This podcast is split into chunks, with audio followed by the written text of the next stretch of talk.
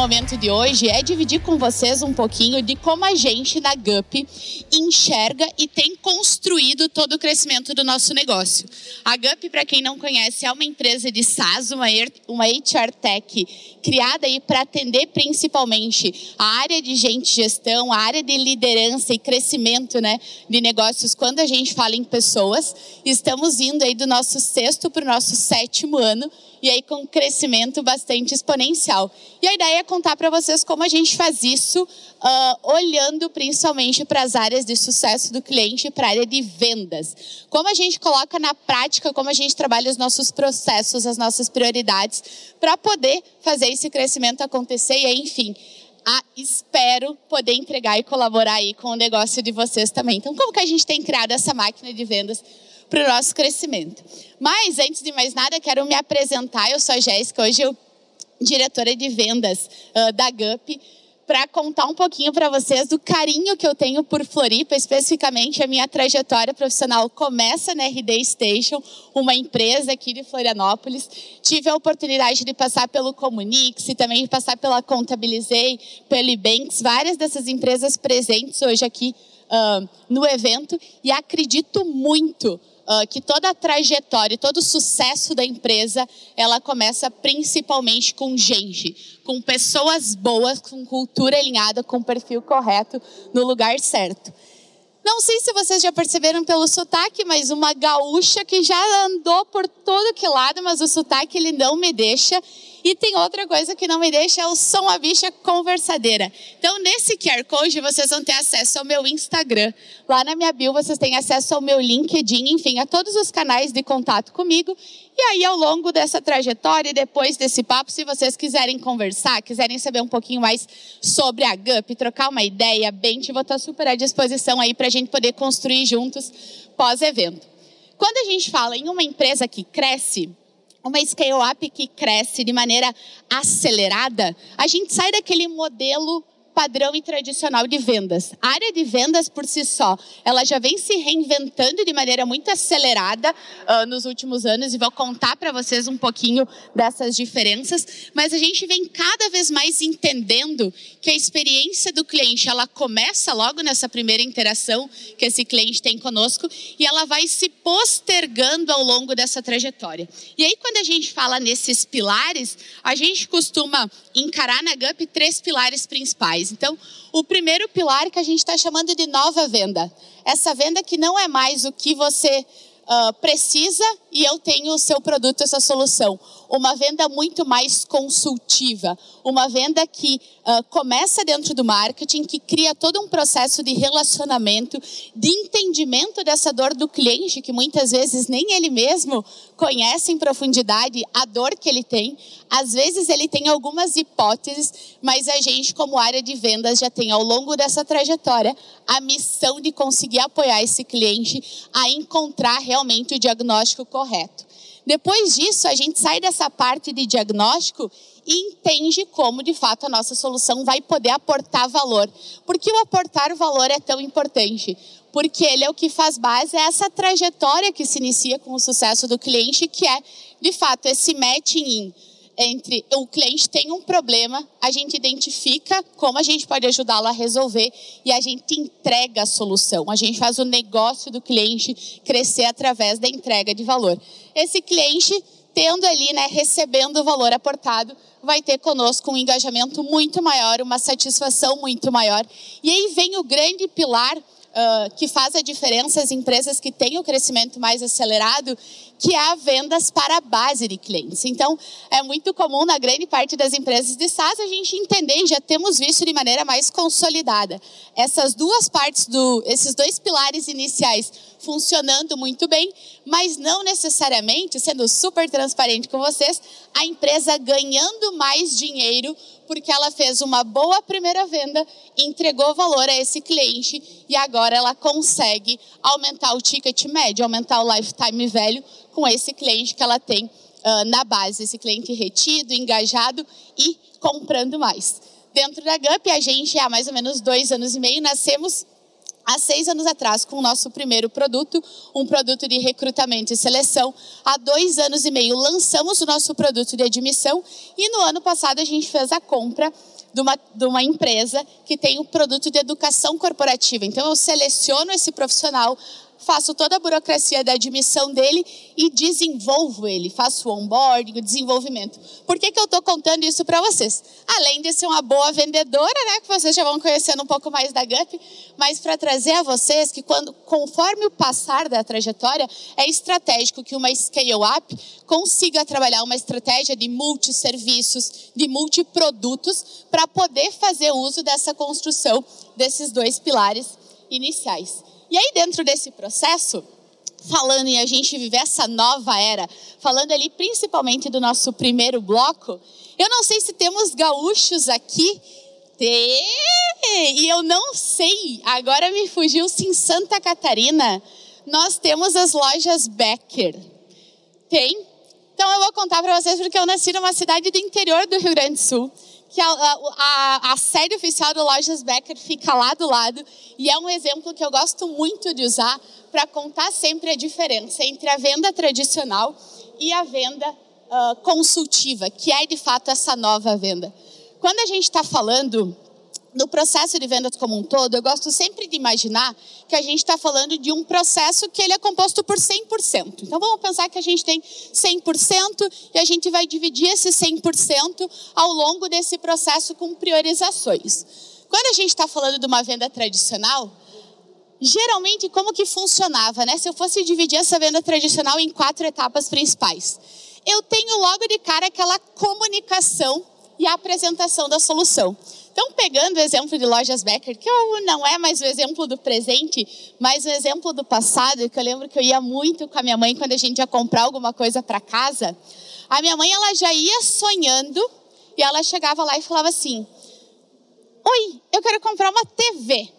E aí, muito rapidamente, a minha mãe já era encaminhada pelo vendedor. Vamos então para a parte das TVs. E ali a gente tinha uma demonstração da TV. Essa demonstração equivalia a mais ou menos 10% desse processo de vendas.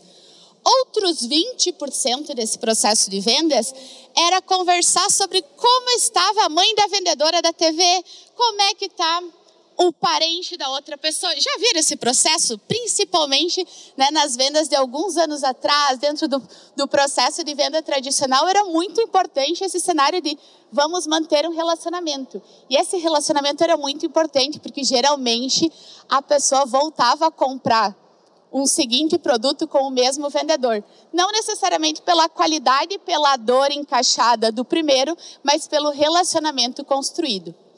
A negociação e a apresentação de preços envolvia grande parte desse processo de negociação, principalmente porque a gente vivia num cenário diferente do de hoje. Hoje a gente sabe que quando a gente vai comprar alguma coisa, não sei vocês, mas já pesquisamos a internet inteira, né? Todos os sites, todas as possibilidades. A gente já sabe quanto custa, onde tem mais barato. Naquela época, na venda tradicional de alguns anos atrás, não. Então, essa negociação ela ainda falava muito sobre preço. E a gente tinha um grande diferencial, principalmente no sentido de temos muitas soluções agora, né? Que são soluções que a gente não pega. E essas soluções, muitas vezes, os, os produtos, eles acabavam demorando bastante para chegar, bastante para estar à disposição do cliente. Então, 40% do tempo da venda tradicional, ele estava focado nessa parte de pedido e entrega. E aí a gente faz uma migração nos últimos anos que foi sendo gradativa e é algo que a gente vê muito mais presente hoje, que é a venda consultiva. E dentro desse processo de venda consultiva, a gente faz inclusive algumas quebras dentro da estrutura desse processo, né, da estrutura organizacional que atua para que essa venda seja mais estratégica. 40% hoje uh, né, das vendas de empresas que crescem, 40% do tempo está focado em qualificar, ouvir e questionar, obter informações a respeito daquela pessoa que em algum momento levantou a mão para comprar o nosso produto, ou ainda mais audacioso, não sei quem trabalha com outbound aqui, mas quando a gente estudou aquele negócio e falou: aqui tem oportunidade para a gente fazer o negócio acontecer. Não sei se alguém trabalha com pré-vendas ou tem time de pré-vendas, tanto inbound quanto outbound, mas é um time que muitas vezes a gente acaba falando, pô, é o time que vai ligar para pegar o contato para agendar a reunião. Não. É o time que vai ligar para plantar a pulguinha atrás desse futuro cliente e é o time que vai coletar todas as informações, as informações mais estratégicas e as informações que muitas vezes a gente fala: não, mas isso aqui não vira jogo. Vira jogo ali na frente. Então é um time que precisa aí a gente trabalhar cada vez mais maturidade, porque é o topo do funil bem feito que vai garantir uma boa taxa de conversão ao longo da jornada o vendedor entrando em jogo antes de qualquer coisa tem um papel de continuidade da qualificação. Então, o que, que é muito comum?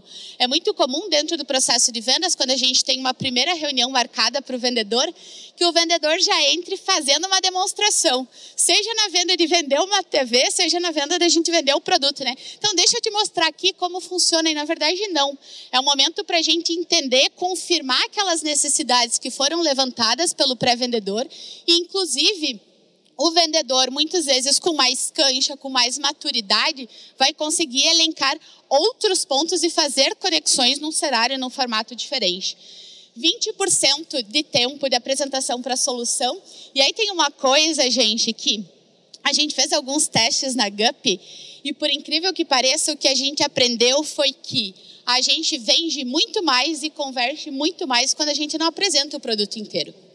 Se dentro do processo de pré-vendas e dentro do processo de confirmação de necessidades eu entendi que o gap principal daquele cliente que está comprando meu produto de recrutamento e seleção são dados, a demo vai ser focada nos dashboards, nas soluções de processo que a gente tem, nas mensurações que a gente consegue fazer.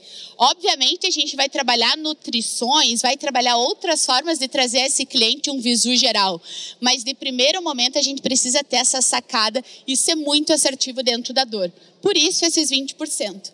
E 10% no que tange, de fato, fechamento de negócio. Esse cliente tem acesso a todos os nossos concorrentes. Pela internet, ele consegue saber o que acham ou não do nosso produto, do nosso serviço, da nossa precificação. E aqui a gente quer investir, de fato, a menor burocracia possível, o menor tempo possível. Então, o que a gente gosta de falar é que é um triângulo invertido da venda tradicional para a venda consultiva. E quando a gente está falando em topo de funil, de fato, as primeiras informações são as informações cruciais para que a gente possa ter um negócio que cresce. Então, para eu poder ter vendas mais assertivas, né, eu preciso trabalhar muito forte essa aquisição de oportunidades e eu preciso entender que essa venda assertiva é o que vai gerar impacto uh, no engajamento do cliente e automaticamente na retenção dos clientes. Eu não contei para vocês quando me apresentei, mas uma boa parte da minha trajetória profissional ela se deu em CS, em pós-vendas. Então, tanto na RD quanto na Contabilizei, foi todo esse processo de construção do pós. E eu não sei se temos pessoas de CS aqui, mas em vários momentos eu já fui a pessoa que quis aniquilar vendedor.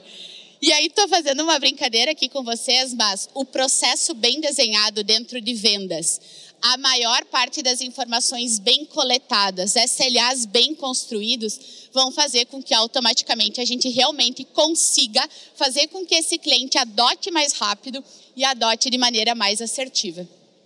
E aí, dentro desse processo novo de eu entregar uh, esse alinhamento de SLAs entre marketing, vendas e CS, dentro da GUP a gente uh, percebeu e tem buscado implementar cada vez mais algo, até que uma pesquisa da Exact Sales traz quatro fases principais dentro desse processo inicial.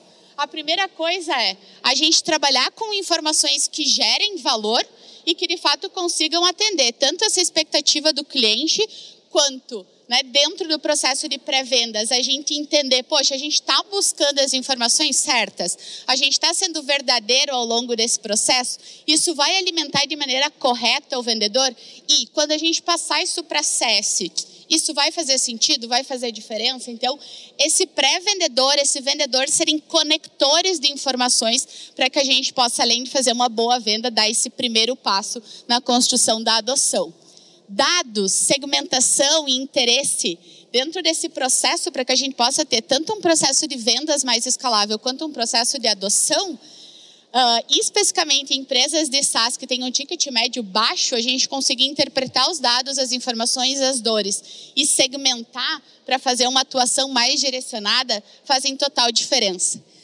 Por mais que a gente proativamente busque clientes, aí dividindo com vocês hoje na GUP, a gente tem empresas a partir de 50 funcionários e mais de 70% da nossa base de clientes, elas são empresas que têm acima de 4 mil funcionários, então a gente tem um grande desafio no que tange trabalhar com vários portes e tipos de cliente, Uh, e aí isso nos demanda uma estratégia de inbound, porque principalmente né, as, as levantadas de mão geram ali muita coisa para o nosso topo de funil SMB, mas a gente tem uma estrutura de outbound bem construída para alimentar as carteiras maiores. E aí dentro desse processo, independente de uma prospecção ativa ou reativa, é muito importante que a gente respeite o momento de compra desse cliente. Então, em alguns momentos a gente quer dar, né? Vamos dar aquela acelerada.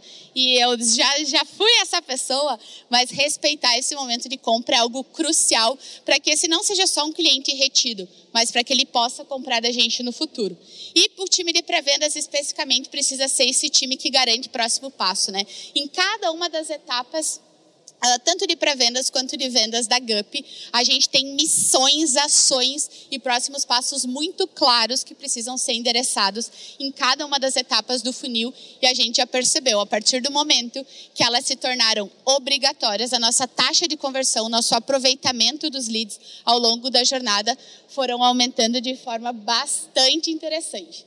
Quando a gente fala em evoluções na prática, desse novo modelo, né, desse modelo de vendas consultiva, de maneira super simples, quero dividir com vocês para que vocês pensem assim: poxa, hoje dentro da minha empresa, se tratando de um processo de venda consultiva, esse cliente tem chegado até mim, eu tenho trabalhado apenas uma forma de adquirir clientes, né, de gerar uh, potenciais, porque gente, empresa que cresce precisa variar formas uh, de geração de oportunidade, né?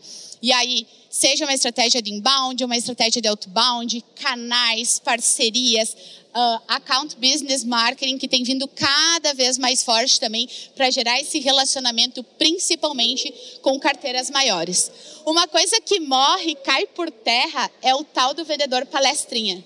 Então, aquele o perfil do vendedor ele vai se alterando muito ao longo dessa trajetória na venda consultiva e o próprio cliente logo de cara já identifica. Então, principalmente aqui para quem é vendedor, para quem lidera time de vendas é como temos trabalhado o desenvolvimento desse nosso time para que realmente sejam cada vez mais consultores especialistas de negócio do que né, necessariamente deixa eu demonstrar aqui para ti o produto 100% tecnologia para que a gente possa escalar novos negócios, e aí aqui em dois sentidos, né? Tecnologia para escalar a nossa operação, então, como que a gente trabalha dados, CRM, processo, e como a gente usa tecnologia para gerar novos produtos, para gerar novas soluções. Afinal, e vou contar para vocês um pouquinho mais para frente, para que a gente possa vender para a base de clientes, a gente precisa ter novas tecnologias, ter novas coisas para vender e para oferecer novos canais de comunicação. Eu zoava, contava aqui para vocês sobre ir com minha mãe comprar uma TV na Lojas Becker. Gente, minha mãe, 60 anos, não compra mais TV presencial, não. Ela já vai com a pesquisa dela feita e chega lá no interior do Rio Grande do Sul, a entrega em casa. Então, brincadeiras à parte, que novos canais, seja para quem vende físico ou até mesmo para quem vende online, que a gente tem trabalhado. Essa diversificação ela é super importante. Então, esse cliente tem a possibilidade de comprar sozinho, esse cliente tem a necessidade de uma venda assistida. Lá na Contabilizei, logo que eu entrei, a gente, uh, o nosso produto ele era vendido 100% online comprado pelo próprio cliente. Com o passar do tempo, a gente percebeu que dentro do nosso funil de vendas, né, em que o cliente comprava sozinho, adquiria a solução sozinho, a gente estava perdendo muita gente porque a gente tinha um outro perfil de persona. E aquela ou, aquele outro perfil de persona, ele precisava de uma venda assistida. Então, hoje, dentro desse funil, dentro das minhas perdas, quem eu tenho perdido? que tipo de perfil de vendas esse perdido ele precisa? É, uma, é algo que eu consigo contornar, que eu consigo inovar, é algo que se paga. Então, automaticamente nos leva a que outras estruturas comerciais eu posso montar para que eu possa criar de fato né, um novo modelo de vendas. E aí lembrando sempre que tudo isso existe porque temos um novo comprador, né, um novo perfil de comprador. A gente tem obviamente as nossas particularidades em termos de persona, todos temos, mas uh, a gente sabe que principalmente com a tecnologia, com a internet em todos os lugares, com o celular uh, a todo momento, a gente tem uh, dentro das vendas consultivas um processo de vendas que sim, ele acontece com o, conosco ali, com o cliente, mas ele acontece muito com o cliente interagindo sozinho com a nossa empresa, de acordo com as informações que a gente oferece para ele. E aí, fomos falando dentro desse processo, né, de, poxa, como que se dá esse, essa primeira parte, né, desse diagrama de sucesso, desse, com esse novo perfil de vendas, com esse perfil de vendas consultivas, mas como que a gente usa o sucesso do cliente para a gente poder fazer, de fato, o nosso negócio crescer. E aí tem uma coisa que é, até então, eu acredito que, como temos muitas pessoas de vendas aqui, que vocês já tenham visto e vivenciado isso. A gente fala de funil de vendas todo dia, né? Ora sim, ora também, vamos dar uma olhada no funil, principalmente como é que está a finaleira desse funil, assinatura, quanto de dinheiro a gente vai conseguir colocar. Mas uma coisa que acontece e tem ficado cada vez mais forte, principalmente nessas empresas que crescem muito, é que o funil de vendas ele não é mais visto como um funil, ele é visto como uma ampulheta. E essa ampulheta ela é composta por duas jornadas principais. Então, a jornada de compra, onde a gente trabalha muito dessa parte de pré-vendas e vendas. Vou, vou, entender com esse cliente, né? ajudá-lo ali dentro da, da, do aprofundamento das dores que ele tem. Vamos usar o nosso processo de vendas para que ele considere a nossa empresa, o nosso serviço, como uma solução. Vamos apoiar ele nessa etapa de decisão e compra. E aí, logo depois que esse cliente comprar, a gente, como empresa, vai buscar trabalhar um onboarding bem estruturado para que ele faça a adoção o mais rápido possível do nosso produto, que impacta diretamente a retenção. Então, cliente que demora muito tempo para provar valor, tem uma chance grande de não reter conosco. E aí, aqui eu quero trazer para vocês um destaque em relação à jornada do consumidor, que é muito similar àquilo que a gente falava sobre a demo de vendas para esse cliente que está nessa segmentação específica aqui de compra do meu produto, qual é a dor principal dele e como a gente resolve essa dor o mais rápido possível? Então, o que é muito natural também do, dentro do processo de onboarding é a gente querer fazer aquele onboarding padrão para todo mundo, né? Que tem uma etapa 1, 2, 3, 4.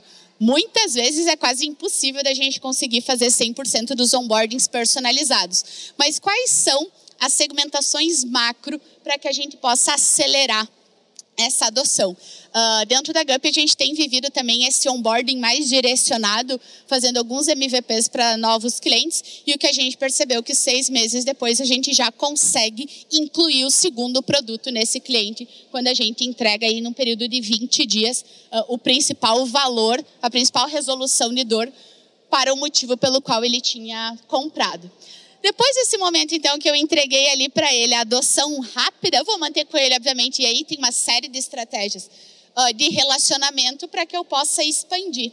Faltou uma coisa aqui no meu slide, mas eu quero que vocês imaginem comigo uma seta que sai daqui, faz a volta lá em cima e alimenta novamente o funil. Esse alimento ele não vem apenas do meu cliente da base comprar mais, mas ele vem de o meu cliente da base colocar novos clientes dentro do meu funil. É uma coisa que a gente vivencia muito forte na GUP, tanto por indicações de diretores, gerentes de RH, para né, o seu networking de RH da nossa solução, mas é algo que a gente percebe muito forte, que quando ele sai da empresa que ele está e ele vai para uma outra empresa, é quase que automático. Sabemos que um gerente ou um diretor de RH mudou de empresa, é o momento da gente fazer uma ponte com ele, porque a nossa chance de vender a solução e ir junto com ele para a nova empresa ela é muito grande. Então, a gente uh, chama de ampulheta porque se a gente virar ela de todo lado, ele precisa se retroalimentar e funcionar aí como essa areinha passando. E aí, dentro disso, dando uh, um dip um pouco maior, né, de, poxa, como que isso funciona na prática, Uh, a gente tem as etapas de, da venda tradicional, mas eu quero ir especificamente aqui nessa parte de expansão. Então, como que a gente tem trabalhado isso na GUP? Quando a gente fala num funil normal, né, num funil tradicional da venda ali, a venda do novo cliente, a gente está muito acostumado a falar da geração de oportunidade, da levantada de mão. E esses mesmos critérios, mas com algumas adaptações, precisam funcionar para a nossa base de clientes. Então, o que a gente tem estruturado lá dentro desse processo é para a gente ser uma empresa que cresce, aí contando para vocês, a GUP nós somos, uh, são seis anos de empresa, a gente triplicou nos três primeiros anos, nos últimos três a gente dobrou e a gente tem a meta de dobrar a GUP esse ano de novo. A gente entendeu que para a gente poder fazer isso, a gente precisa ter duas máquinas de vendas. Uma máquina que funciona para novos e uma máquina que vai funcionar para a base. Então, dentro da base de clientes, a gente tem o time de marketing atuando com uma estratégia de customer marketing que é totalmente focada na educação frequente, personalizada, automatizada da nossa base de clientes para garantir que esses clientes levantem a mão para comprar o nosso segundo ou o nosso terceiro produto. E a mesma coisa acontece com o time de CS, que, vi, que foi transformado quase que numa espécie de time de pré-vendas. Então, eles têm a meta de CS Kelly, sendo esses um, CSMs que conversam com clientes a cada mês ou a cada três meses, a depender né, do plano e da carteira que esse cliente tem. Esse CS ele também tem uma meta de geração de oportunidades que ele precisa fazer para o time de farmer que vai trabalhar dentro da base. Montamos, e essa é algo bem recente, algo de 2022, um time de pré-vendas que atua proativamente. Então, quando a gente está falando de CS e de Customer Marketing, a gente está falando de oportunidades que já chegam para o time de Farmer fazer a venda. E aqui a gente está falando de um time que faz parte do time de vendas, um time de pré-vendas, que de acordo com o Health Score, com as informações listadas pelo CSM, se esse cliente não levantar a mão para uma demonstração para conhecer mais do nosso segundo ou do nosso terceiro produto, ele vai começar a estreitar um relacionamento. E aqui tem um ponto principal. Tanto o nosso segundo produto quanto o nosso terceiro produto não tem a mesma persona do primeiro produto. Então, quando eu estou falando de recrutamento e seleção, eu estou falando ali com o time de acquisition dentro do RH. Quando eu estou falando de admissão, eu estou falando do departamento pessoal. Quando eu estou falando de educação corporativa, eu estou falando geralmente do time de treinamentos. Então, esse pré-vendedor, ele vai usar de toda a relação e resultados que a gente já tem construído com a primeira persona dentro daquela empresa para acelerar e falar assim, poxa, eu sou da GUP. E aí faz todo aquele processo de qualificação para a gente conseguir a ponte com esse segundo e com esse terceiro contato. E aí, quando a gente entrega uma experiência bacana para essa primeira persona, gente, o que, que geralmente acontece?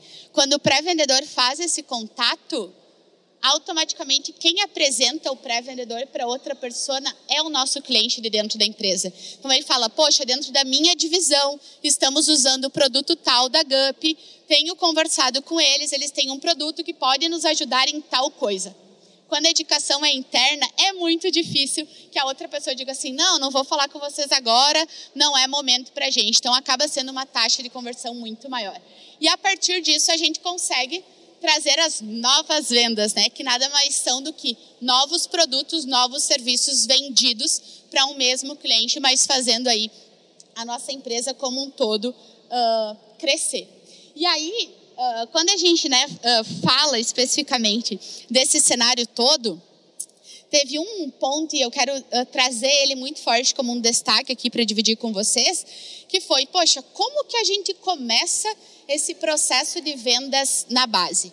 E aí é muito normal todo mundo falar assim, então, Jéssica, Divide aí comigo o playbook de vocês em detalhes, o que, que vocês estão fazendo, como é que está estruturado o CRM, uma série de coisas, mas a primeira coisa é, vocês têm gerado os cases de sucesso de vocês? Para gente, muito mais do que um CRM bem estruturado, o processo, o pitch bem desenhado, para que a gente possa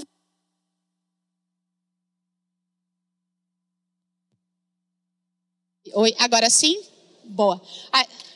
Fazendo um recap aqui de 30 segundos, então, para garantir que a gente está na mesma página, muito mais do que a gente entender né, qual que é a melhor estratégia de CRM, de processo, é a gente gerar os nossos cases de sucesso. Porque esse e-mail que eu mencionava com vocês que vai acontecer dessa passagem, ele só vai acontecer se a gente tiver entregue para essa empresa uma experiência realmente de alto padrão.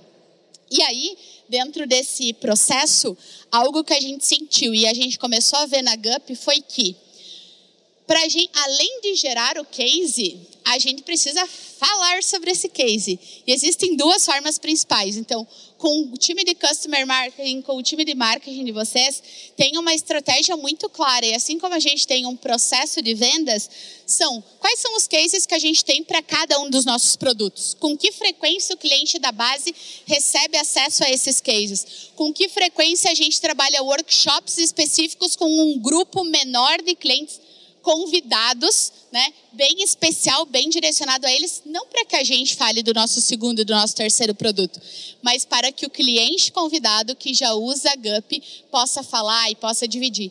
E nesse processo, por tabela, além desses grandes momentos, a gente começou a ver uma experiência em que muitas vezes os nossos próprios clientes estavam nos ajudando a fechar novos negócios. Além daquela parte da indicação que eu mencionei com vocês, é muito comum, não sei quem trabalha com vendas enterprise, mas que principalmente uh, em vendas de um ticket médio muito maior, a gente precise né, de bentes e trocas entre clientes para que eles possam realmente se assegurar e falar assim, pô, não estou aqui falando só com o pessoal da GUP. Então, o case ele vai nos ajudar tanto na venda de novos quanto na venda desse processo completo.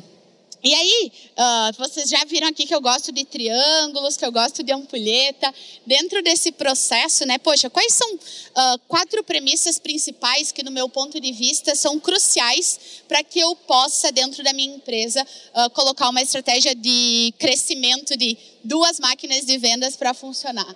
A primeira, a gente tem uma rotina de prevenção e engajamento desse cliente. Então, era aquilo que eu mencionava com vocês. Não adianta eu vender um primeiro produto, esse cliente não aderir, esse cliente não está engajado, não está satisfeito com o que a gente está entregando. E tudo isso nada mais é do que traduzido em resultados entregues. Eu vou contar para vocês um case aqui. Há mais ou menos uns três anos e meio atrás, a gente o Olist, que é uma scale-up que cresce muito no Brasil, lá de Curitiba, comprou, virou cliente da GUP. Dentro desse processo, a gente buscava construir junto com eles, que era uma empresa em crescimento que precisava contratar de maneira assertiva, de maneira acelerada para chegar nos seus objetivos a gente começou a estruturar e desenhar toda essa trajetória de crescimento, tanto deles quanto da GUP. Hoje o Olist, né, nesse crescimento acelerado, é um dos nossos principais clientes. A gente conseguiu entender as dores dele, conseguiu personalizar o que a gente podia personalizar e a gente estava atrelado a um cliente que cresce muito. Então, é um cliente que tanto no nosso produto core utiliza muitas posições além das que contratava no passado e que também utiliza aí outros produtos que a gente tem tenha, tenha para novas demandas, a gente precisa ter novos produtos, ter novas soluções. Então, dentro do escopo, o que vocês têm hoje para oferecer para o cliente? É um produto único? Qual é o próximo produto que a gente vai lançar por aí? Para quem trabalha com serviço, o que, que eu posso diferenciar do serviço A, do B para o C? Tem um novo serviço que eu posso lançar? Então, para eu poder monetizar, aumentar o ticket médio, aumentar a receita, isso é crucial. E automaticamente, na sequência, ter um processo de upsell e de cross-sell bem desenhado. No final das contas, para a gente ir aqui para o nosso fechamento, uh, empresas que têm, né, negócios que têm um crescimento acelerado, no meu ponto de vista, eles têm três características principais. Então, eu preciso sim ter uma máquina de vendas bem estruturada no que tange trazer novos clientes. As principais startups do Brasil, as principais empresas de tecnologia que crescem, elas conseguem aí ano a ano incrementar, né, uh, dobrar, pelo menos ali crescer 70% do seu volume de clientes ou também da sua receita. Tem uma estratégia muito forte de retenção e aí retenção em várias frentes, né? Clientes, número de usuários, receita e trabalhar aí muito forte a expansão. Então, hoje, dentro do negócio de vocês, eu, eu daria aqui um check final para vocês pensarem é, estamos vendendo o quanto a gente gostaria? Se não, o que nos falta dentro desse processo inicial? Ele é um processo desenhado para que esse cliente tenha sucesso? Dentro da nossa estratégia de retenção e engajamento de clientes. Quais são os pontos, quais são os mapeamentos que a gente pode fazer e automaticamente a gente usar disso para construir aí de fato a ampulheta. Faltando nove segundos, eu queria super agradecer a todos vocês aqui por esse papo. Mais uma vez, vocês têm aqui, foi só uma prévia dessa conversa. Vocês têm aqui todos os meus contatos. Fiquem super à disposição para me escrever, para a gente trocar. Eu gosto bastante de dividir conteúdos, então espero aí que os conteúdos das minhas redes ajudem vocês. E se não, manda uma mensagem, manda um direct, a gente troca e faz acontecer, tá bom? Obrigada, gente.